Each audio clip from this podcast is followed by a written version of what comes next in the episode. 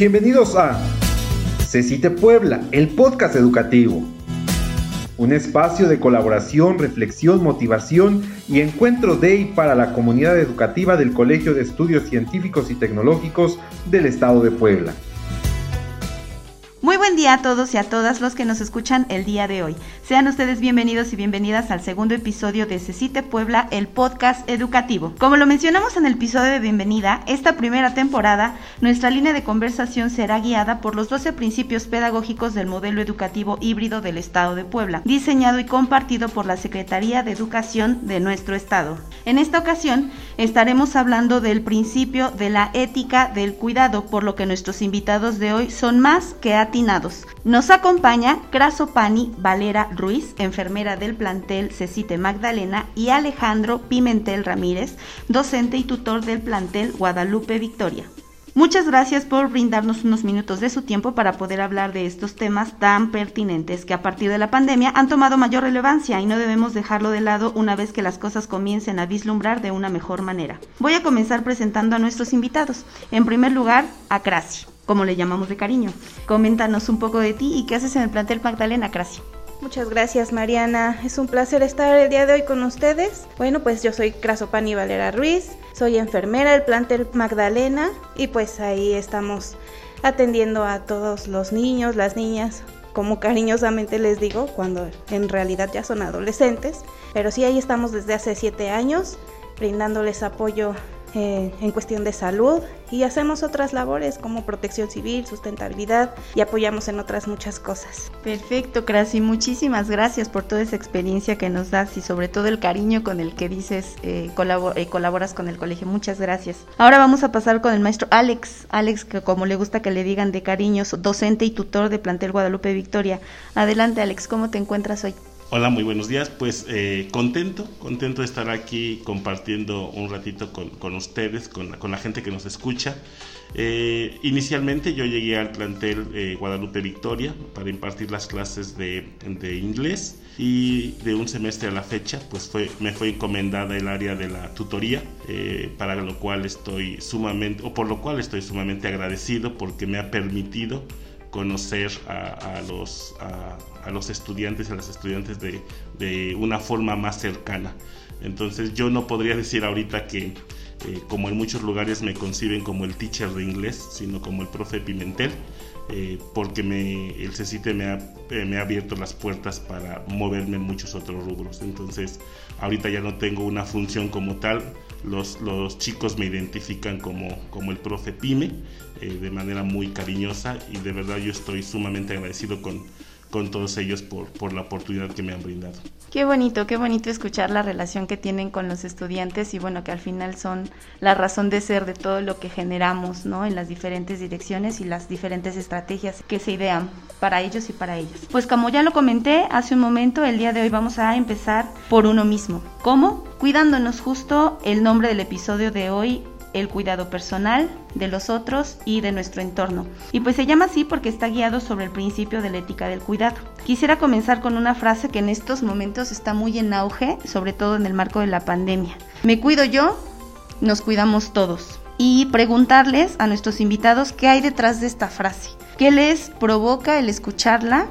Y qué engloba para ustedes como individuos de una sociedad, cómo se refleja en sus áreas laborales hoy en día. La frase es me cuido yo nos cuidamos todos. ¿Qué les provoca? Bueno, pues definitivamente es así como una tarea titánica y es impresionantemente necesaria en estas épocas. Necesitamos cuidar del otro, cuidarnos a nosotros, pero pues como les menciono a los niños en la escuela cuando tenemos nuestras prácticas de primeros auxilios, para cuidar de los demás me tengo que cuidar yo primero, primero tengo que estar yo bien para poder darles ayuda a los demás. Es uno de los principios básicos en primeros auxilios. Y sí, es necesario cuidarnos entre todos para que salgamos adelante de todo esto que es tan terrible, que eh, nos está costando mucho trabajo precisamente salir adelante porque mm, no todos estamos remando hacia el mismo lado y deberíamos estarlo haciendo. Muchas gracias, Crasi. Y efectivamente, el punto de vista que nos compartes es primordial, ¿no? El ser conscientes de la existencia del otro, eh, de lo que nos rodea para poder salir adelante de, esto que estamos viviendo y que, bueno, eh, ahorita, pues, en donde nos encontramos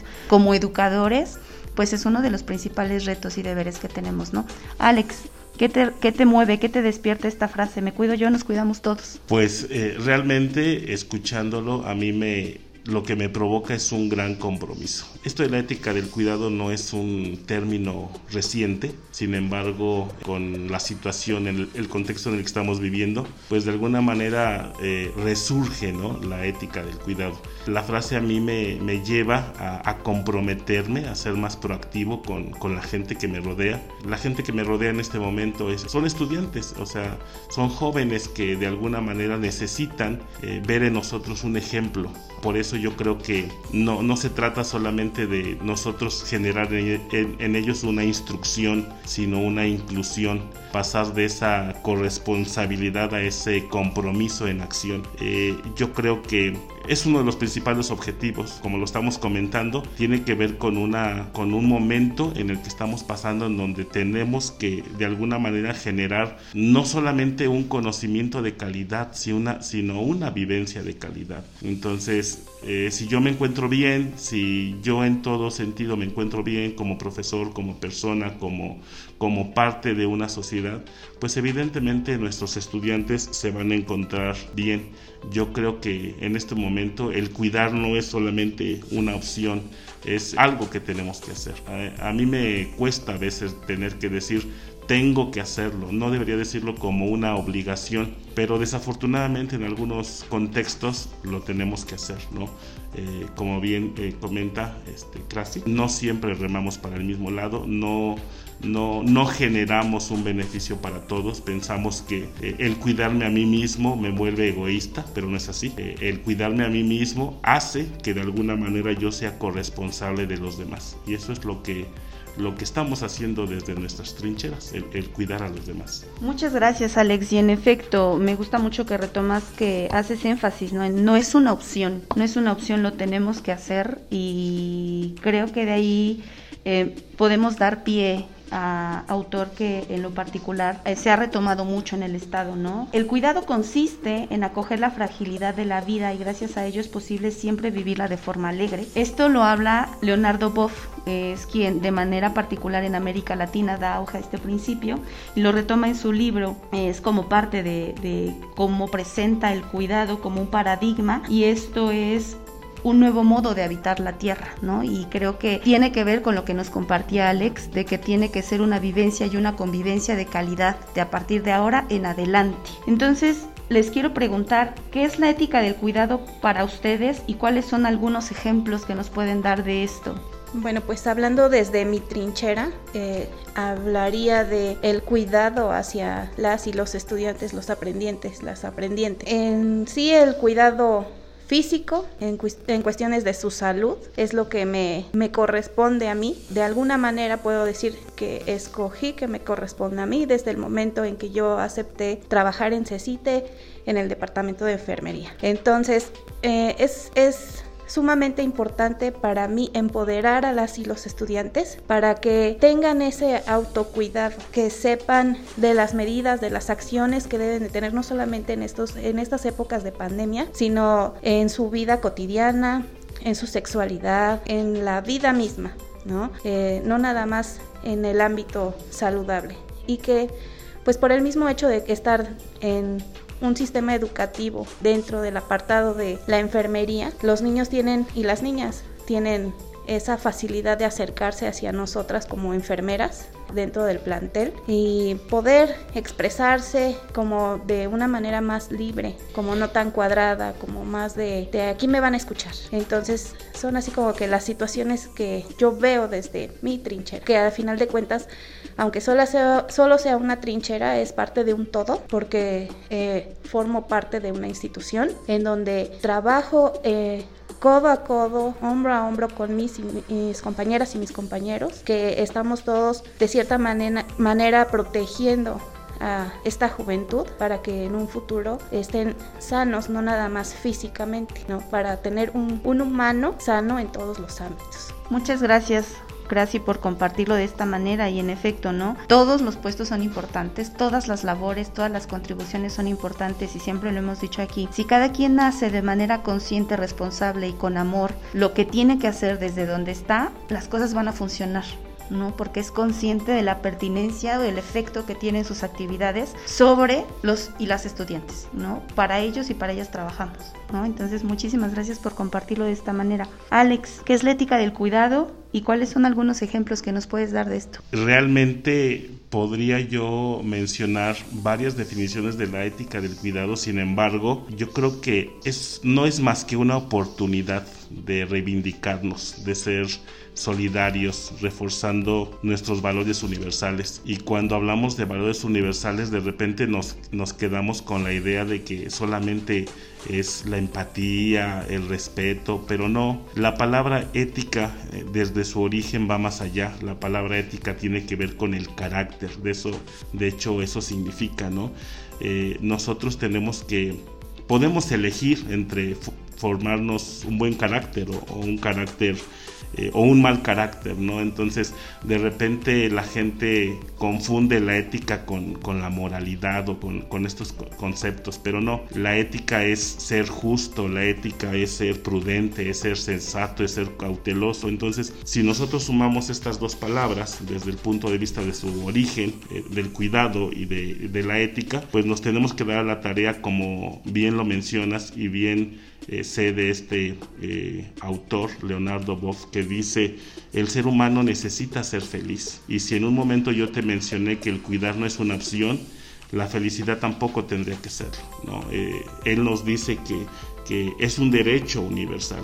Entonces, cuando tú me preguntas acerca de cuál podría ser un, un posible ejemplo acerca de la ética del cuidado, yo te puedo mencionar el valor de la justicia, ¿no? Por ejemplo, dicen, el valor de la justicia como tal sería no matarás, ¿no? Ese es un ejemplo, ese es el valor como tal. Y la ética del cuidado nos dice, no, la vida es un derecho, entonces tú vas a procurar que nadie muera. Entonces ahí podremos englobar los dos conceptos, ¿no? E, el hecho que, que implica que nosotros tengamos que que cuidar a las personas, pero no solamente en ese contexto, como lo comenta Crasi, de, lo físico, sino de todo lo que va más allá. Normalmente nuestros estudiantes no, no, no, llegan a comentarnos sobre sus dolores físicos, ¿no? Eh, sobre lo que les molesta en sí, sino por una y mil situaciones que están pasando, principalmente por la edad. Entonces, uno como docente, uno como docente tutor, pero principalmente uno como persona, debe saber y debe reconocer en qué medida nosotros podemos ayudar a nuestros estudiantes. Y pasa no solamente con quienes son nuestros tutorados, porque de repente mis estudiantes, y aquí me llama un poco la atención, los estudiantes me preguntan y me dicen algo en particular, y he escuchado de otras personas que dicen, coméntalo con tu tutor. O sea, si se está acercando contigo sin ser su tutor, es porque en ti encuentra la confianza, ¿no? Entonces lo, lo, lo, que menos podemos hacer es canalizar cuando la situación la puede resolver eh, en corto, ¿no? Entonces la ética del cuidado es eso, la ética del cuidado es ser muy prudentes, muy cautelosos, muy justos, muy empáticos, muy solidarios y la ética, la palabra en sí, siempre va a involucrar eh, ese sentido de la corresponsabilidad como lo manejé en un principio. Muchas gracias Alex por compartirnos esto y, efectivamente cuidamos lo que queremos, lo que valoramos y que, lo que nos importa, ¿no? Y el generar ese sentido de confianza en el otro es parte de una convivencia saludable y sana que pues tendría que perpetuar de ahora en adelante. Generalmente cuando escuchamos estos conceptos como la ética del cuidado pensamos en términos complejos, pero pues no es más que cuidar de uno mismo, de las personas que se encuentran a tu alrededor y también del mundo en el que vivimos. Es decir, antes de la pandemia se venía hablando de estos tópicos, pero fue debido a la pandemia que tomaron más fuerza dentro de la comunidad educativa y en general de toda la sociedad. Como hemos venido platicando, me gustaría también hacerles una pregunta pues segregada, ¿no? Como en los tres en las tres dimensiones de este concepto. ¿Cómo hemos venido fomentando la ética del cuidado, tanto en lo personal, tanto en el cuidado del otro como en la casa común, en nuestras actividades educativas en el CECITE? ¿Somos conscientes de lo que estamos logrando en este ámbito en el colegio? ¿Ustedes consideran que como comunidad educativa estamos siendo conscientes de todo esto o que simplemente lo damos por hecho? Bueno, pues yo siento que, que sí lo estamos haciendo conscientemente, incluso lo hacíamos desde antes de que existiera esta pandemia, como con el simple hecho de tener nuestros programas de sustentabilidad, lo que hablabas de, de, la casa en común, este, ya existían desde hace muchos años el hecho de que se introdujera la sustentabilidad dentro de diferentes materias afines a, para que entonces él y la docente implementara ciertas actividades de su materia o las insertara dentro de el cuidado de, del planeta de nuestra casa en común, como bien mencionas. Este, a raíz de la pandemia, entonces estamos hablando ahora de el empoderamiento, de el cuidado de la persona, porque a final de cuentas fue que ahora nos enfermamos en cuerpo y no en, la casa. Ahora el cuerpo que, que tenemos lo trasladamos enfermo de un lugar a otro y no nada más lo trasladamos, sino que eh, ahora enfermamos al resto que está a nuestro alrededor. Ahí es donde nosotros a esta pandemia le agregamos el, hecho de cuidarnos más en lo particular, el hecho de lavar las manos, de utilizar el alcohol en gel, de utilizar un cubrebocas, este, aislarme si es que estoy enfermo, para que a final de cuentas cuidarme a mí y cuidar a los demás. Pero sí, o sea, eh, hemos tenido acciones que han sido desde antes de la pandemia dentro de nuestro organismo en sí. A grandes rasgos, pienso que, que sí lo estamos haciendo y lo hemos venido haciendo desde antes. No solamente esperamos a que ocurriera una pandemia para trabajar todos estos temas. Gracias, gracias. Y, y, en efecto, ¿no? nos haces notar, ¿no? De que igual lo que cambió fue la conciencia ¿no? Lo, ahora sí lo estamos haciendo de una manera más consciente y de manera personal, de manera individual, para disminuir el impacto negativo que podamos llegar a tener sobre la salud de los demás. Muchas gracias. Alex, ¿cómo crees que hemos venido fomentando la ética del cuidado en estas tres dimensiones? Yo creo que si pensamos desde la relación pedagógica entre lo que hacemos y lo que es la ética del cuidado en este, en este, en este momento, creo que el, problema el problema radicaría en el momento en que nos dejamos de cuidar. El cuidar eh, esa parte en donde nos movemos, el lugar en donde nos movemos, es sumamente importante. Todos necesitamos en algún momento sentirnos protegidos, ¿no? Eh, de hecho, se, se, comenta como uno de los cuatro pilares de la, de la, del cuidado de la ética. El mismo autor latinoamericano lo dice. Yo soy responsable de mi cuidado, pero también quién se hace responsable de mí, porque todos tenemos esa, esa relación como entre pares que requerimos sentir el mismo sustento. Entonces, ahí hay una palabra que a mí me llama mucho la atención que relacionan la ética del cuidado con la compasión. No se trata solamente de entender el término como algo compasivo, como que me da lástima, como que está mal, ah, pues voy, pobrecito, voy a ver qué tiene, ¿no? Nunca actué en ese sentido, sino si nosotros cambiamos esa M por una N, la compasión significa el trato de la otra persona con pasión, con, con verdadero compromiso de aceptación, de confianza, de seguridad, de bienestar, de autenticidad, de sensibilidad.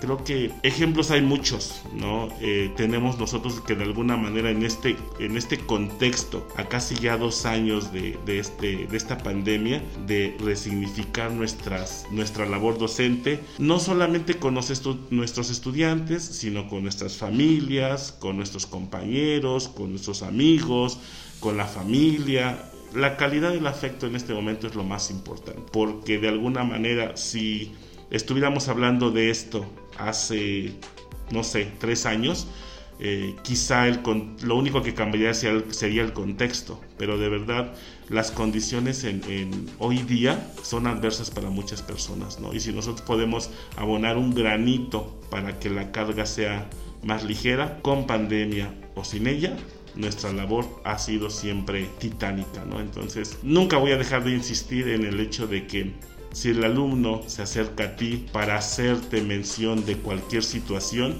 debes de escucharlo. ¿no? A veces lo que ellos necesitan es eso y a veces es lo único que necesitan, ¿no? Ser escuchados y ser valorados, ser tomados en cuenta.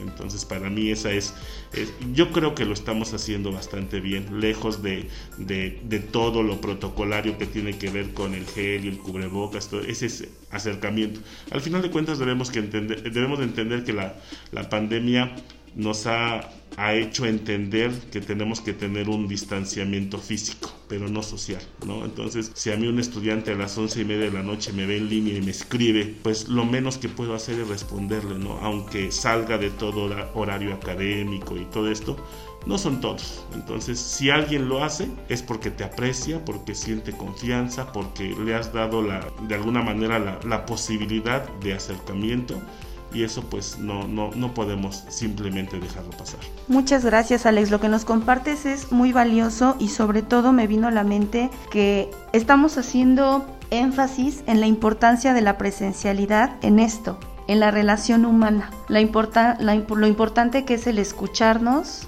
el, vernos, ¿no? bueno, el percibirnos, ¿no? Eh, digo, no podemos tener contacto físico, pero en eso radica la importancia de, encontrarnos en los, en los espacios educativos, ¿no? Del reencuentro. Por otro lado, ¿qué aspectos podemos fortalecer para promover la ética del cuidado? ¿Qué, qué creen que sea como el reto de lo que nos hace falta? Si bien, como nos cuenta Crasi, ya lo venimos haciendo, ya algunas acciones son muy claras y forman parte incluso de la, de la labor, ¿no? Como, como se viene realizando, no son impuestas, no son nuevas por, por esta contingencia sanitaria. Eh, igual como lo comenta Alex, ¿no? La labor siempre ha sido titánica desde la parte educativa, el poder formar eh, ciudadanía siempre ha sido todo un, un proyecto, es una vocación, pero ¿qué aspectos consideran ustedes que nos hace falta fortalecer para poder promover la ética del cuidado en el CECIT Puebla. Adelante, Crasi, te escuchamos. Pues a lo mejor el asunto aquí es fortalecer, como bien decía el maestro Alex, la parte técnica,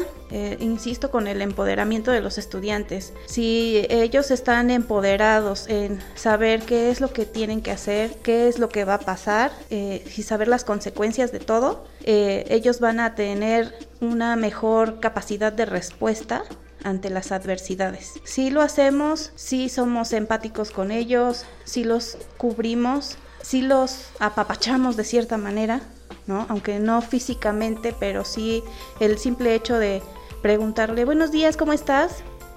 Hay niños que, verdad, o sea, cuando tú te paras en la puerta y les das la bienvenida, les dices, buenos días, ¿cómo están?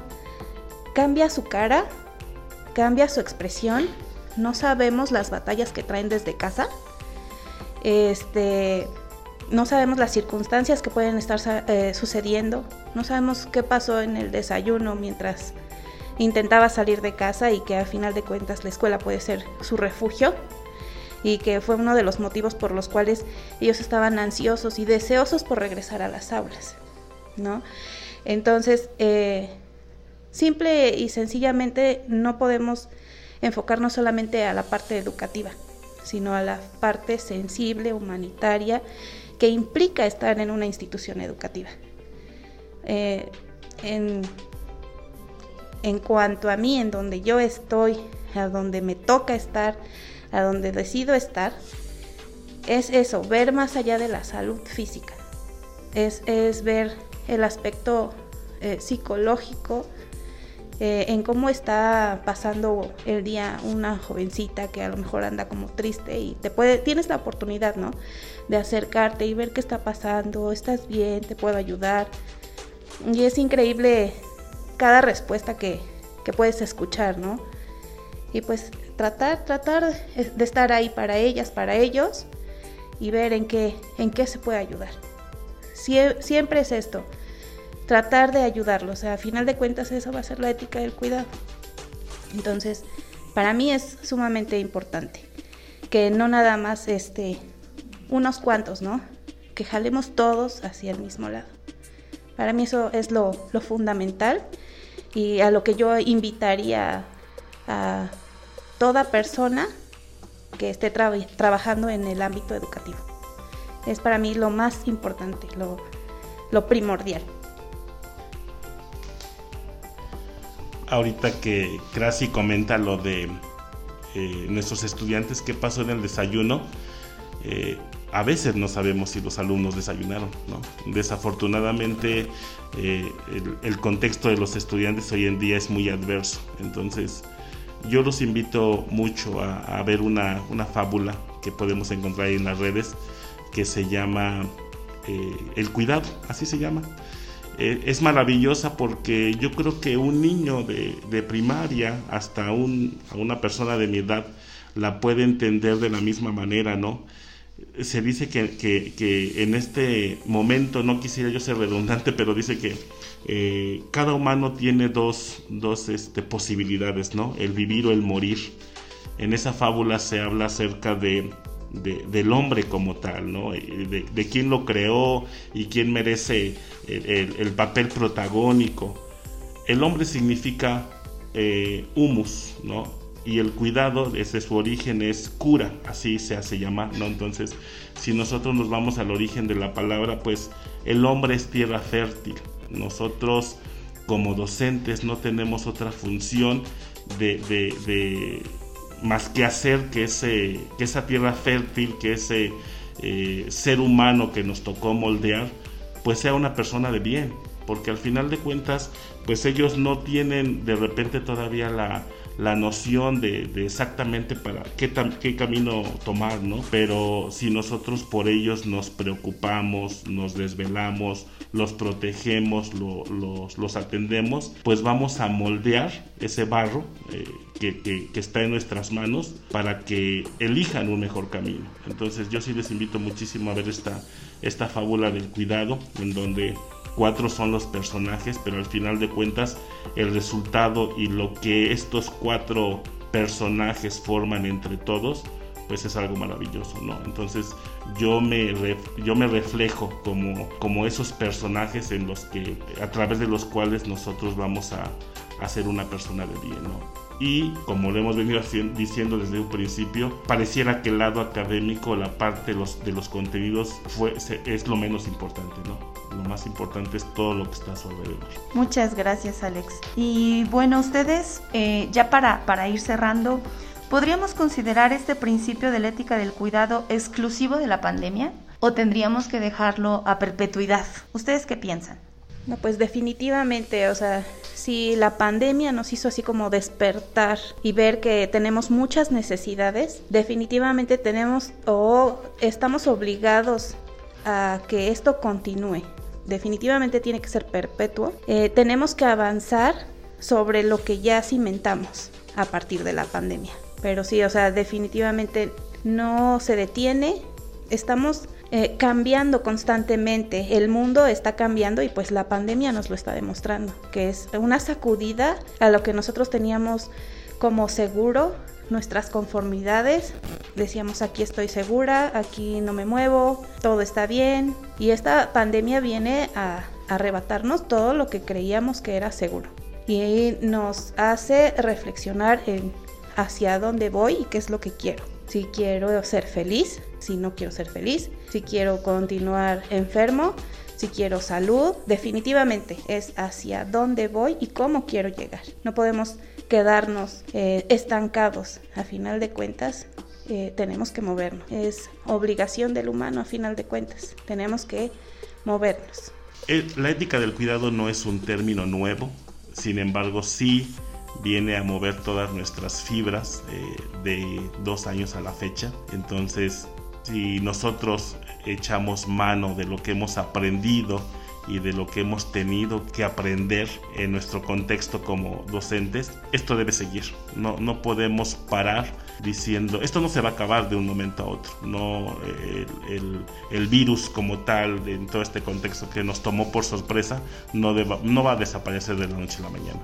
Entonces, nosotros tampoco podemos permitir que esto quede aquí los estudiantes nos van a requerir siempre, ellos siempre nos van a necesitar y el tiempo que, nos quede dentro de la docencia, que en mi caso espero que sea mucho, necesitamos ser los, los, los portavoces de los estudiantes y, hacer que ellos sean escuchados cuando necesiten serlo o simplemente si es en un momento en el que sienten la necesidad de, comentarnos algo, de, decirnos que, cuál es la situación por la que están atravesando, tenemos que estar ahí. No, no podemos dejar que esto caiga. Insisto, el término fue acuñado hace más de 40 años, pero de alguna manera resurge en este momento de pandemia, entonces no podemos parar, no podemos dejar esto aquí.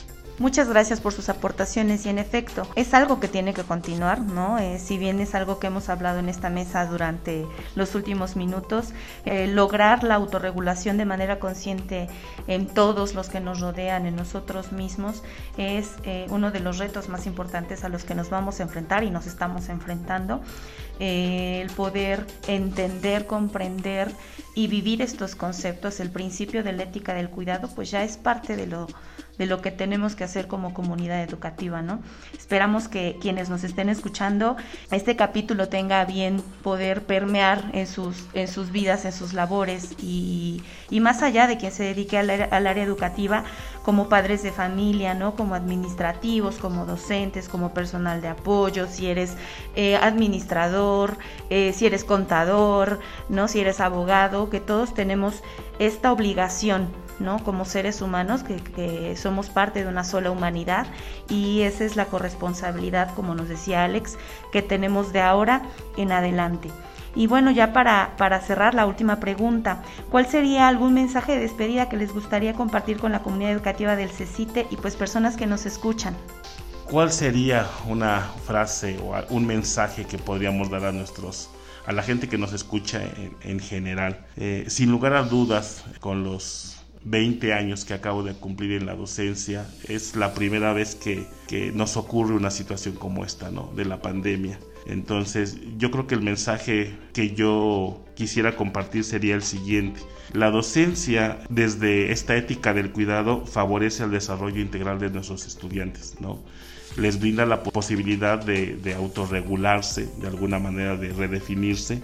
La calidad y la calidez eh, humana favorecerán a, en, a los diferentes ámbitos de, nuestros estudiantes para, para el lado en el que se muevan, ¿no? Al final de cuentas están a nivel media superior y no sabemos qué camino van a elegir.